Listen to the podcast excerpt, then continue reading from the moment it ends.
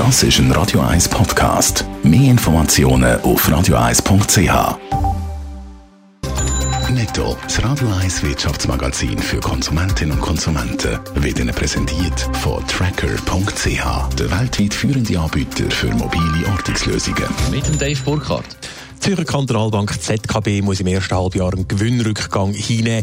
Laut einer ZKB-Mitteilung beläuft sich der Gewinn in den ersten sechs Monaten vom Jahr auf 418 Millionen Franken. Im Vorjahresvergleich ist das ein Rückgang von 5 Prozent. Auch der Geschäftsertrag ist um 4 Prozent gesunken.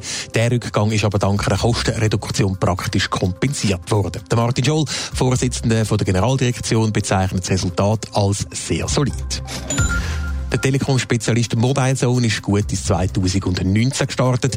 Im ersten Semester hat MobileZone sowohl beim Umsatz als auch beim Gewinn leicht können zulegen. Hauptverantwortlich dafür ist der Handel. Der Umsatz ist mit 531 Millionen Franken um 3,5 Prozent höher ausgefallen als im Vorjahresvergleich. Versionen vom Google Betriebssystem Android werden künftig nicht mehr nach Süßigkeiten benannt. Bis jetzt hat es Android Cupcake bis Android Pie gegeben. Mit dem Buchstaben Q, wo jetzt dran kommt, ist der Manager aber offenbar keine gescheite Süßigkeit mehr in Sinn gekommen. Darum wechselt Google jetzt auf Zahlen. Das nächste Betriebssystem heisst um Android 10. Ja, der Streit um die Übernahme vom Kabelnetzbetreiber UPC durch Sunrise eskaliert. Sunrise schließt der grösste Einzelaktionär Freenet von allen Beratungen rund um die Übernahme aus. Dave Burkhardt.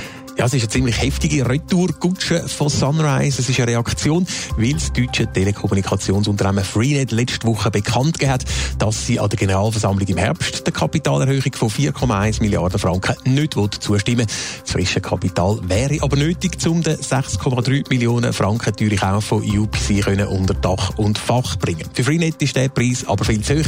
Jetzt schließt Sunrise also die beiden Vertreter von Freenet von der Beratung rund um die UPC-Übernahme aus mit der Begründung, sie haben unangemessene Anträge eingebracht. Außerdem sind die Verwaltungsräte von Freenet in einem Interessenskonflikt und darum aus eigennützigen Motiv gegen die Transaktion und sie haben vertrauliche Informationen weitergegeben. Da läuft jetzt eine interne Untersuchung. Also happige Vorwürfe von Sunrise an Freenet. Wie reagiert denn die angegriffene Firma? Ja, der Freenet-Chef Christoph Villanek der weist in der NZZ von heute alle Vorwürfe zurück. Das Ganze sei einfach eine Strafaktion von Sunrise wegen der abweichenden Meinung.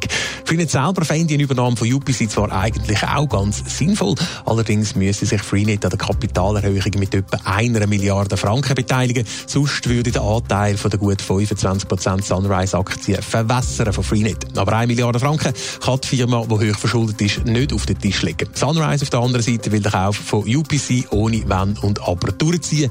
Eine spannende GV ist da im Herbst also sicher garantiert.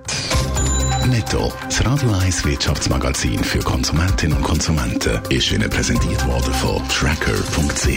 Weltweit funktionierende Ortungslösungen.